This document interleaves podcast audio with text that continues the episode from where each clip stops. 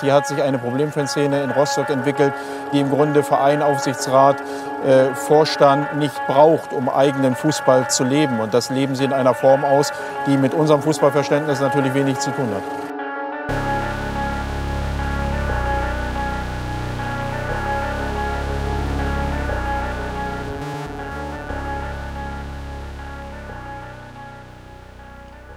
Damit herzlich willkommen bei der ersten Folge der dritten Staffel nach dem Trailer der letzten Woche, den hoffentlich viele gehört haben und dadurch auch schon wissen, worum es heute gehen soll. Für diejenigen, die den Trailer noch nicht abgecheckt haben und es auch jetzt gar nicht mehr tun wollen, ganz kurze Zusammenfassung. Heute soll es um Trikotwerbung gehen und nicht einfach nur um irgendeine Trikotwerbung, sondern um Vorkommnisse, die im Sommer dieses Jahr passiert sind, die sich rund um die Regionalliga Nordost drehen, also die vierte Liga des Männerfußballs. Wir müssen darüber reden, warum Werbung offensichtlich irgendwie politisch ist, warum Verbände was dagegen haben, was all das mit faschistischer Ideologie zu tun hat und warum überall bei diesem Thema uns Hufeisen um die Ohren geschmissen werden. Also ab geht's in die erste Folge der dritten Staffel und passt auf eure Köpfe auf, die Hufeisen können gefährlich werden.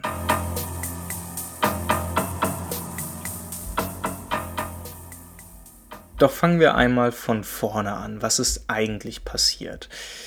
Ende Juli 2021 fing nicht nur die neue Bundesliga-Saison an, sondern auch für alle anderen professionellen wie Amateurvereine fing die neue Fußballsaison an. 2021, 2022 stand vor der Tür und das Problem für viele Vereine in der dritten und in den vierten Ligen ist, dass man sich dort einerseits enorm gut finanziell aufstellen muss, um eventuell in den professionellen Bereich reinzukommen und andererseits das dann auch immer mit einem gewissen Auf-Pump-Finanzieren funktioniert.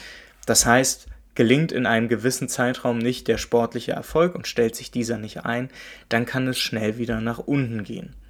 Das heißt, Trikotwerbung ist für viele Vereine der dritten Liga und der vierten Ligen, die also in den Regionalligen spielen, enorm wichtig.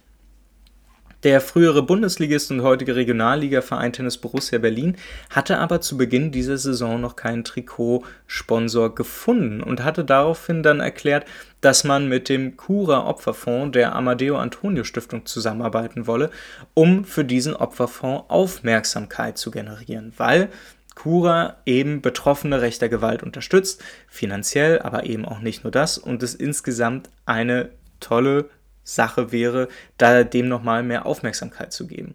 Das alles ist lustigerweise in eben jener Regionalliga Nordost nicht zum ersten Mal passiert.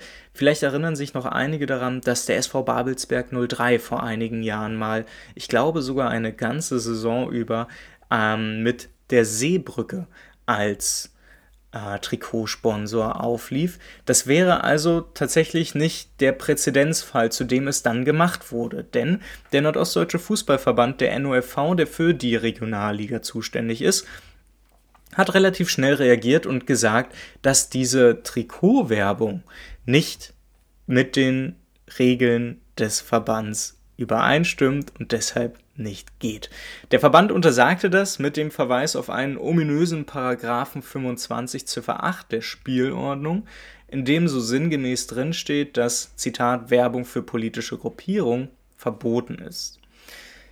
Ja, wenn man sich das anguckt, dann stellen sich schon mal zwei Fragen. Am Anfang aber noch eine kurze Erklärung. Werbung insgesamt ist natürlich vollkommen okay. Das heißt, hier geht es um einen Ausschluss, was denn explizit nicht erlaubt ist. Und da geht es darum, dass Werbung für politische Gruppierungen verboten ist. Das heißt, dass zum Beispiel die CSU, auch wenn sie es bestimmt gerne machen würde, nicht als Trikotsponsor vom FC Bayern München auftreten kann, selbst wenn man sagen wir mal, die CSU hat bestimmt noch 30 Millionen jährlich in ihrem, in ihrem Budget da irgendwo rumzuliegen. Selbst wenn man das dann machen würde, es würde nicht gehen.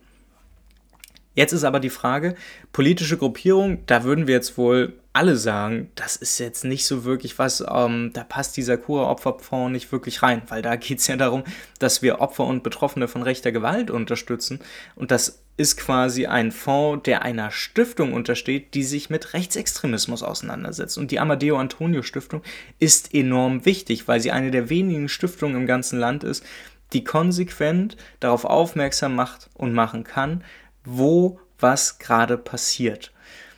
Warum das jetzt also verboten ist und warum ausgerechnet diese Werbung verboten wurde, dürfte ein ziemlich spannender Fall sein.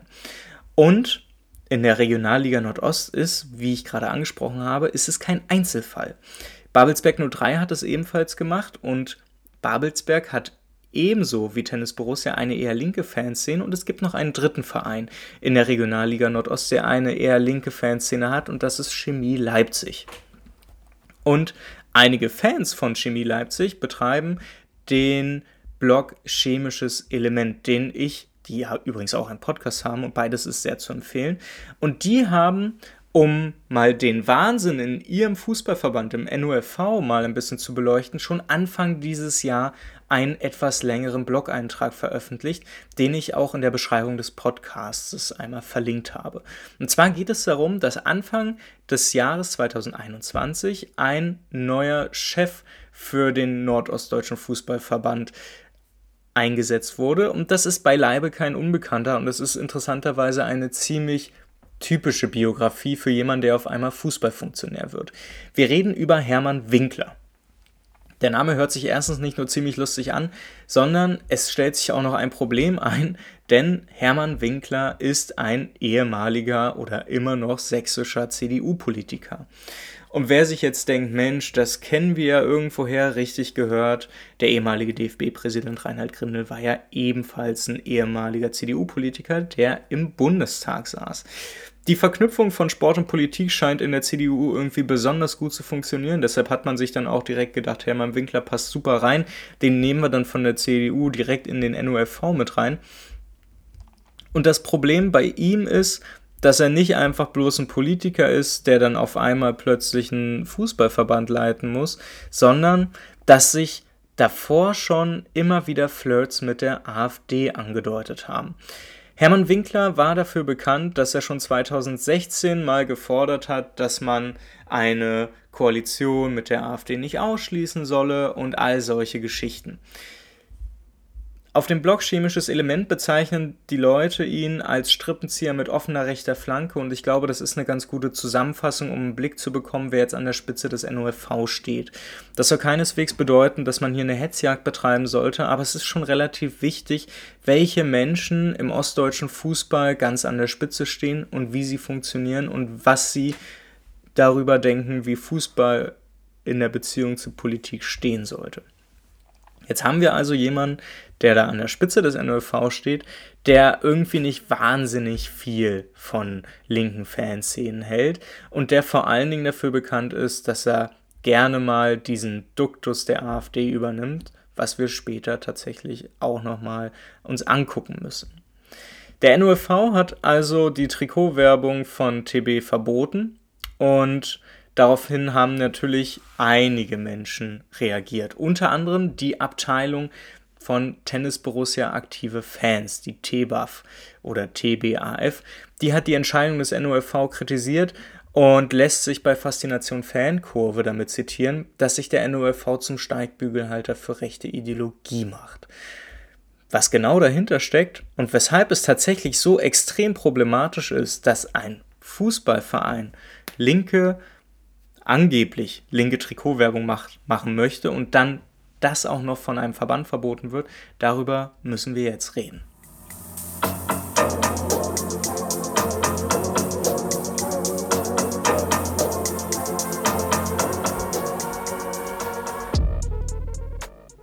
Ja, wir müssen darüber reden, was der Nordostdeutsche Fußballverband als Ausrede genommen hat, um die Trikotwerbung für Kura bei Tennis Borussia zu verbieten. Und zwar fiel dabei ein Satz in der schriftlichen Erklärung, den es tatsächlich gilt zu zitieren. Es stand drinne, Zudem haben wir Sorge, dass sich eine bestimmte Gruppe von Personen durch die Werbung provoziert fühlen könnte. Tja, da möchte man sich kurz fragen, welche Gruppe von Personen fühlt sich denn durch solche eine Art von Werbung provoziert? Natürlich könnte man sehr schnell auf die eigentliche Antwort kommen, ja, wer antifaschistische Arbeit scheiße findet, der muss wohl Nazi sein. Und genau das ist das Problem, was der NOFV hier hat und was sich in dieser Person des Hermann Winkler dann bestätigt sieht. Und zwar geht es darum, dass ein Fußballverband, der ganz offensichtlich mit Rechtsaußen kuschelt, der sich zum Steigbügelhalter für rechte Ideologie macht, nicht mehr darum, einfach Fußball spielen zu lassen, sondern die politische Dimension wird hier hereingetragen, wenn dann einzelne Vereine oder sogar Fans dafür sorgen wollen, dass man auf Dinge aufmerksam macht. Dann heißt es auf der einen Seite, lass doch mal den Sport Sport sein und die Politik Politik. Und andererseits versucht man dann alles, was entgegen der eigenen politischen Meinung dann steht, aus diesem Sport herauszutreiben. Und genau das ist dieses Problem, was wir schon seit Jahren im gesamtgesellschaftlichen Diskurs finden. Dieser Gedanke des Nordostdeutschen Fußballverbandes, mein Gott, was für ein Name, das eigentliche Problem des NOFV ist, dass man versucht, so eine Art Neutralität zu zeigen, gegen die dann Tennis Borussia allein nicht verstoßen wollen würde, indem man Werbung macht für einen antifaschistischen Stiftungsfonds, der Betroffene rechter Gewalt unterstützt. Das ist natürlich vollkommener Quatsch. Und wir sehen auch hier diese Verbindung und diese inhaltliche Nähe zur AfD. Denn auch die AfD fiel in den letzten Jahren immer wieder damit auf, dass man sich über eine vermeintliche Nicht-Neutralität aufregte oder eine Neutralität einforderte. Ja, warum auch nicht? Lasst uns doch demnächst einfach wieder ganz offene, neutrale Diskussionen darüber führen, ob der Faschismus jetzt so eine gute Idee war oder nicht. Das sollte doch eigentlich möglich sein. Und dieses Beharren auf Neutralität, das ging sogar so weit, dass die AfD Meldewebseiten ein, einrief ins Leben wo man sich über Lehrkräfte beschweren konnte, die vermeintlich nicht neutral unterrichten würden.